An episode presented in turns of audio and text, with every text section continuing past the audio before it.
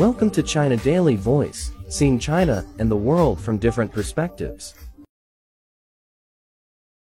China's monetary policymakers are set to further reduce financing costs and maintain ample liquidity in support of the country's economic recovery that has gathered steam, said Pan Gongsheng, governor of the People's Bank of China, the nation's central bank.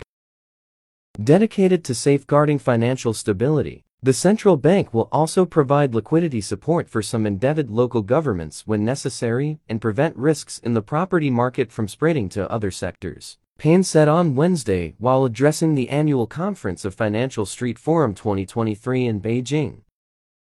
Experts said that Pan's remarks underlined the central bank's intention to reinforce the improving recovery momentum. The PBOC may implement a cut in the reserve requirement ratio, the proportion of money that banks must keep as reserves this month at the earliest, and another interest rate cut cannot be ruled out in the remainder of the year. They added.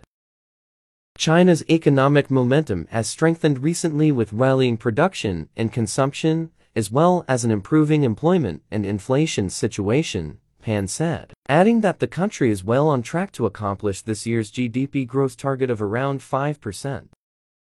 The central bank will keep interest rates at a level that can facilitate the economy achieving its potential growth rate as part of its counter-cyclical adjustments. Pan said, financing costs of the real economy will be lowered while maintaining an overall stable level.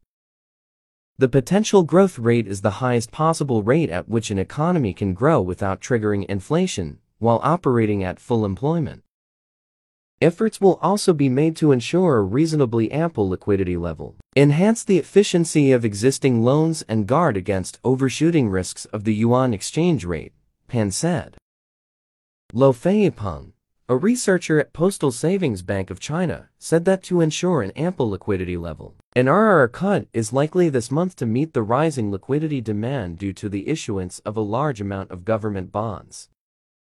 With the pressure imposed by a strong US dollar on the renminbi easing, an interest rate cut is also possible in the fourth quarter, said Charlie Cheng, chief economist at Samoyed Cloud Technology Group Holdings. China's current economic growth is probably below its potential rate, meaning that there may be room for the central bank to reduce interest rates to boost growth, Chen said.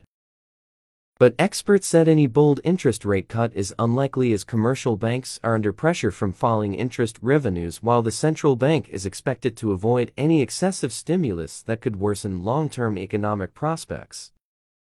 China's economy needs a reasonable growth rate, but achieving high quality, Sustainable development is even more important, Pan said, adding that the PBOC will amplify support for areas in line with major strategies and weak links in the economy, including technological innovation and small, private enterprises.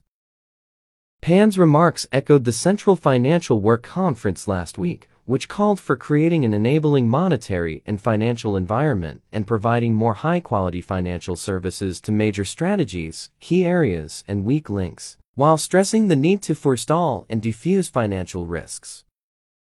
China's size of government debt is on the lower middle and globally, Pan said, adding that the country has taken steps to promote the transition of local government financing vehicles into financially independent, sustainable enterprises that do not rely on government credit. The central bank will provide regions facing relatively heavy debt burdens with emergency liquidity support when necessary, Pan said, which experts said will likely be launched in the form of a special purpose vehicle, a monetary policy tool.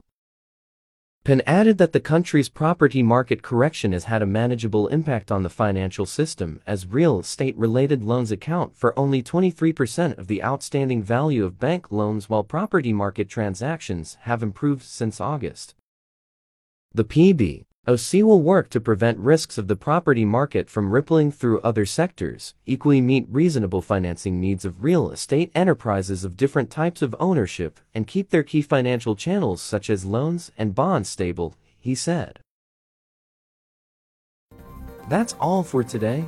For more news and analysis, buy the paper. Until next time.